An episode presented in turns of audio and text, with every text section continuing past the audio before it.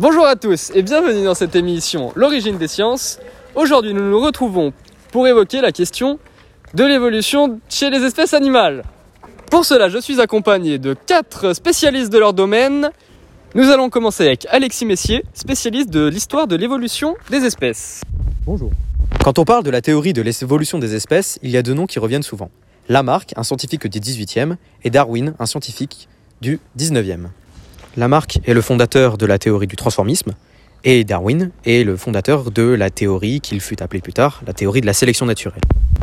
Ces deux scientifiques qui ont fait évoluer les idées sont tous les deux d'accord sur le fait que les espèces évoluent au fil du temps. Mais il est différent sur le point essentiel, qui est la raison de cette évolution. Chez Darwin, c'est le milieu qui sélectionne en supprimant les individus qui ne sont pas adaptés, euh, tandis que chez Lamarck, c'est euh, les animaux qui se transforment pour s'adapter à leur milieu. Darwin prétend que c'est le milieu qui choisit les, individus pouvant s'adapter euh, à l'environnement, et Lamarck pense que c'est les animaux qui modifient leurs caractéristiques physiques pour s'adapter à l'environnement. Il a donc, Lamarck a donc formé la théorie du transformisme, et Darwin a fondé la théorie de la sélection naturelle. Mais dans ce cas, qui a vraiment raison? Euh, L'histoire a prouvé que la théorie de Darwin était la bonne. Nous allons maintenant écouter le point de vue d'un spécialiste de l'histoire de l'Église catholique. Monsieur Hugo Ravo. Du coup, en 1860, c'est le bouleversement des idées reçues. En effet, l'Église catholique trouve ça aberrant de remettre en cause la, création de Dieu. Pour eux, eux euh, Dieu est créateur des espèces euh, animales. Donc, ils trouvent ça aberrant qu'on peut les contredire.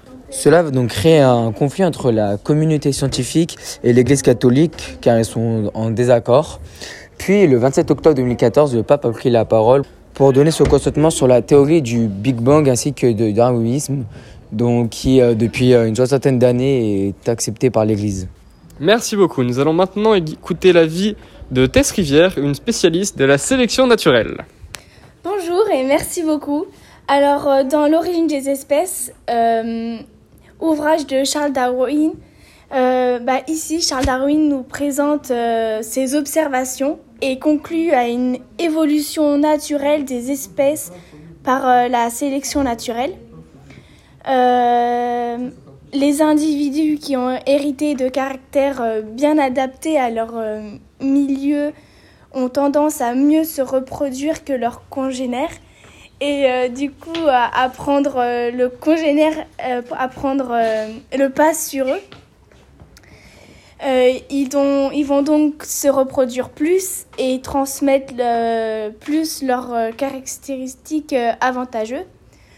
ce schéma, il va se reproduire des centaines, voire des milliers de générations provoquant l'apparition euh, de certaines espèces et malheureusement la disparition, la disparition d'autres. Euh, on voit que du coup cette théorie de la sélection naturelle euh, sera affinée au XXe siècle grâce au progrès de la génétique qui met en évidence la possibilité de mutation, ce qui va donc concrétiser la théorie de Charles Darwin.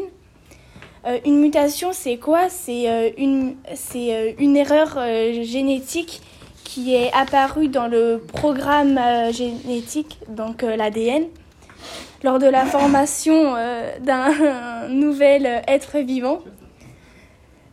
Cette, cette erreur qu'on pourrait qualifier, considérer comme un handicap, peut, pourra alors devenir un avantage dans un autre milieu. Lorsqu'une telle mutation s'avère appropriée à l'environnement, elle euh, pourra euh, conduire très vite euh, à une nouvelle espèce. Et il faut savoir que pour qu'une nouvelle espèce apparaisse, il faut qu'il y ait de nombreuses mutations dans l'ADN. Merci beaucoup Tess. Maintenant, Daria Manolaki. Bonjour, ensuite on va s'intéresser sur l'expédition euh, fait euh, par euh, Charles Darwin autour du monde pendant 5 ans. Alors lui, il a fait cette expédition justement pour observer les différents phénomènes d'évolution en, sein des espèces.